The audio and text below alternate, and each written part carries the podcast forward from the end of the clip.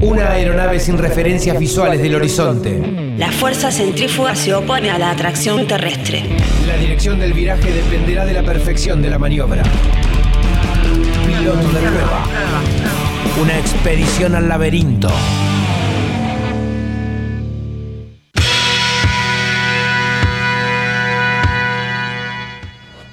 Muy bien, vamos a saludar eh, nuevamente y le agradecemos la gentileza de atendernos cada que lo llamamos para charlar de estos temas al periodista Jorge Elbaum eh, por la situación que se vive en Latinoamérica, especialmente en Bolivia, este, estas nuevas características que tienen los golpes de Estado en el siglo XXI. ¿Qué tal, Jorge? Buen día.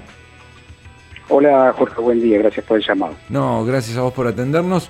Eh, bueno, es muy interesante la nota que aparece publicada con tu firma en el cohete a la luna y que habla justamente de la conexión con Estados Unidos, ¿no? Ningún golpe de Estado en Latinoamérica se puede pensar sin la participación del Departamento de Estado norteamericano. Sí, efectivamente, y tristemente es una ya historia que tiene más de un siglo en nuestro subcontinente de América Latina, eh, todos los golpes han sido o habilitados o, en este caso como el de Bolivia, este, permitidos y, inmediatamente reconocido el gobierno golpista por parte del Departamento de Estado. Si el Departamento de Estado no reconociera eh, eh, a, las autoridades este, golpistas, inmediatamente caería ese gobierno. O sea que todo lo eh, eh, todo lo que se generó en forma previa al golpe y lo posterior, incluso curiosamente la, que no llegué a ponerlo en el artículo por posterior, pero bueno, el grado de las autoridades militares y policiales que terminaron viviendo en Estados Unidos y son los responsables este, militares del golpe muestra a las claras, digamos, una connivencia y una complicidad espantosa eh, que nuevamente eh, pone, eh, pero de una forma diferente, quizás ya no con la lógica del siglo XX, sino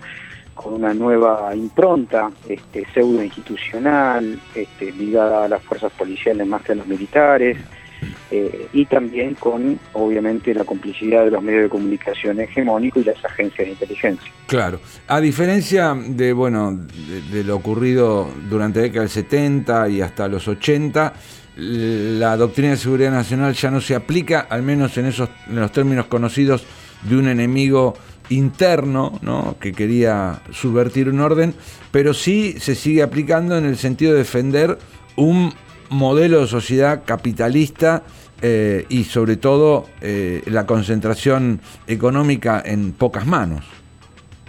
Sí, la, digamos la conflictividad en el siglo XX tenía que ver con la Guerra Fría, si se quiere, y con la posibilidad de que algunos países se emancipen de la tutela este, de Estados Unidos en aquel momento, y en este momento es una defensa irrestricta del modelo neoliberal que tiene una característica económica basada en, en el caso de América Latina, el extractivismo, sacar el máximo este, de recursos este, primarios, si se quiere, y por otro lado la financiarización que le permite a los países centrales, sobre todo a Estados Unidos, convertirse en una aspiradora de dólares a través del endeudamiento y de la fuga de capitales. O sea, lo que quieren para nuestros países no es desarrollo productivo ni fuerza de trabajo este, de alto valor agregado, sino básicamente campesinos, gente analfabeta, este, niveles mínimos de educación para extraer los minerales y lo máximo que se puede de la tierra y al mismo tiempo este, lograr que se fuguen los capitales que derivan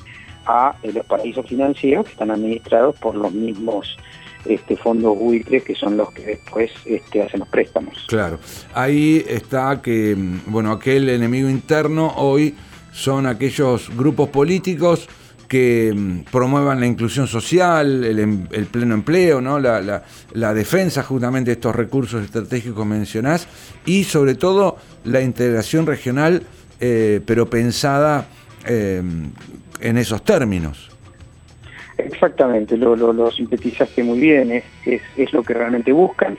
El enemigo interno Estados Unidos es todo aquel que busque la integración regional como mecanismo, la integración de América Latina como mecanismo de defensa mutua y de desarrollo de un mercado interno regional que permita suplir este, las dependencias políticas y económicas de las corporaciones transnacionales, por un lado, y por el otro, en segundo término, pero no menos importante, el hecho de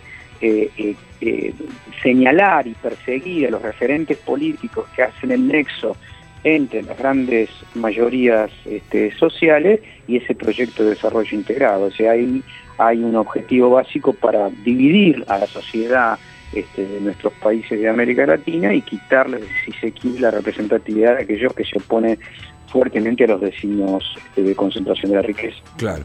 Ahora, los actores eh, pro golpes, digamos, más allá del Departamento de Estado norteamericano, son los mismos, ¿no? La iglesia, aunque ahora puede haber cambiado eh, de, concepto, pero sigue estando la religión, eh, las empresas periodísticas, el Poder Judicial y los grupos empresarios corporativos. Sí, sí, realmente los grupos de reaccionarios, si se quiere, que defienden la concentración de riqueza son los mismos.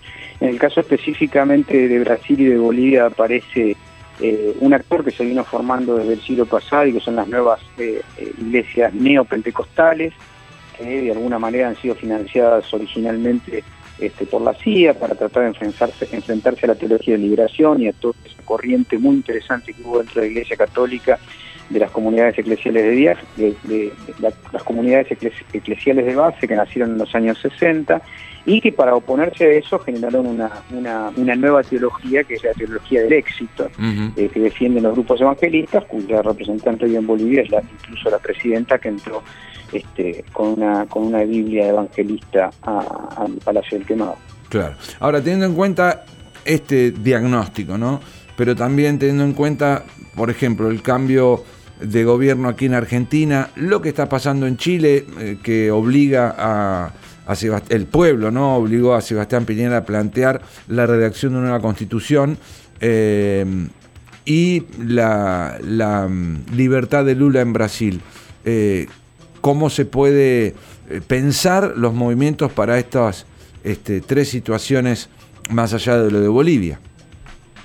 Lo que expresan es el conflicto, justamente, entre entre estas dos, si se quiere, dos modelos epocales. Uno que busca este, continuar con el proyecto neoliberal empezado en la década del 70 del siglo pasado en América Latina, justamente en Chile, y el otro que busca, si se quiere, un estado de bienestar keynesiano, este, que lo que pretende básicamente es este, eh, tener como valor fundamental el trabajo.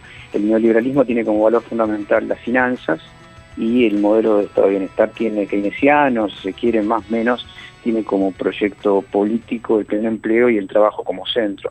Mí me aparece esa disputa y esas disputas obviamente son álgidas, eh, tiene América Latina un lugar clave este, de resignificación permanente y suponen eh, niveles de enfrentamiento muy, muy poderoso, ¿no? entre actores sociales mayoritarios eh, y actores minoritarios que cuentan con el dinero para para, digamos, hacer decir a los periodistas hegemónicos lo que quieren, para eh, lograr la persecución de los dirigentes políticos que se oponen a la concentración de la riqueza.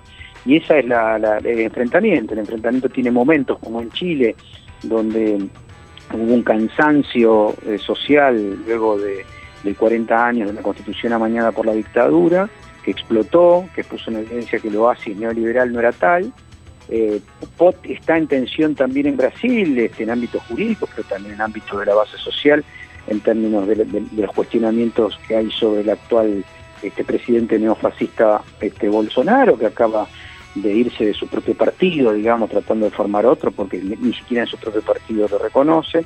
Y bueno, ese enfrentamiento tendremos que ver en los próximos años cómo, cómo, cómo se desarrolla y sobre todo también en Argentina, ¿no? porque es el mismo enfrentamiento, el que viene, digamos, a traer, digamos, el triunfo de, lo que trae el triunfo de Alberto Fernández y Cristina Fernández de Kirchner es justamente volver a poner en escena eh, el principio del trabajo por sobre la especulación y, eso genera ya, lo podemos ver en la etapa de los diarios hegemónicos, en Clarín, en La Nación, en Perfil, este, un intento de desmerilar a Alberto Fernández permanente, diario, cotidiano, que se ahondará seguramente en los próximos meses y que implicará una tensión muy fuerte al interior de la sociedad que tendrá que también tomar conciencia probablemente de lo que está en juego, que no son nombres, no son personas, no son dirigentes, sino son proyectos políticos y de desarrollo. Claro, esto último, ¿no? De cómo los medios hegemónicos vienen, como decís vos, esmerilando desde antes del 27 de octubre, cuando eh, las encuestas ya señalaban el triunfo de Alberto Fernández, pero eh, esos famosos 100 días que tiene todo presidente, como que los están restando ya, ¿no? A Alberto Fernández. Y en ese sentido, un ejemplo, hoy el diario de la Nación publica una nota de opinión de Lori Sanata, ensayista y profesor de historia de la Universidad de Bolonia, hablando eh, o, criticando el, improbable mito de la patria grande, ¿no? Que, propondría eh, el grupo Puebla que estuvo reunido la semana pasada aquí en Argentina. Sí, efectivamente, lo que la gente tiene que saber que esto va a ser una batalla terrible por, por las conciencias este, eh, de, la sociedad argentina, ¿no? Acá hay una tensión, sigue habiendo, hay grupos que han ganado mucho dinero, pensemos que estos cuatro años del macrismo implicaron eh, un, deterioro enorme de la economía argentina, del empleo, etcétera, por el 1% de la sociedad se enriqueció. Entonces, e, e, ese 1%, que es el que maneja en última instancia este, los medios hegemónicos y el que eh, está financiado y además está articulado con la Embajada de Estados Unidos, va a querer este, recuperar el espacio y seguir acrecentando su porción de la torta, que ya por otra parte es enorme en la sociedad argentina. Es un tema de intereses, de privilegios, y, y, en la historia, por lo menos lo que nos interesa la historia, sabemos que esos grupos de ninguna manera este, vuelven atrás y hacen ejercicios de humildad, sino que van siempre por más y será la sociedad argentina y sobre todo este, la mayoría sociales los únicos que puedan pararlos. Así es. Bueno, Jorge, muchísimas gracias por estos minutos para Radio Universidad de La Plata, como siempre. No, muchísimas gracias a usted por el llamado. Un fuerte abrazo. Hasta pronto. Jorge Elbaum, periodista, eh, recomendamos la lectura de su nota en el cohete a la luna Conexión Washington. Universidad 1075. Solo se trata de escuchar.